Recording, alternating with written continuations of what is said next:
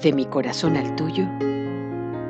Una lectura en voz de Margarita Hinojosa, con el texto Noviembre 17, del libro La voz interior, escrito por Eileen Cady. ¿Te sientes parte de lo nuevo? ¿Crees que puedes fundirte con la totalidad en perfecta armonía? ¿O te sientes incómoda y desajustada? Si es así, es mucho mejor salir y encontrar otro camino. Solo las almas que están en armonía con lo nuevo, que estén dispuestas a abandonar todo lo viejo tras de sí sin lamentarlo y que tengan un espíritu de aventura están listas para lo nuevo y serán capaces de adentrarse en su interior con libertad.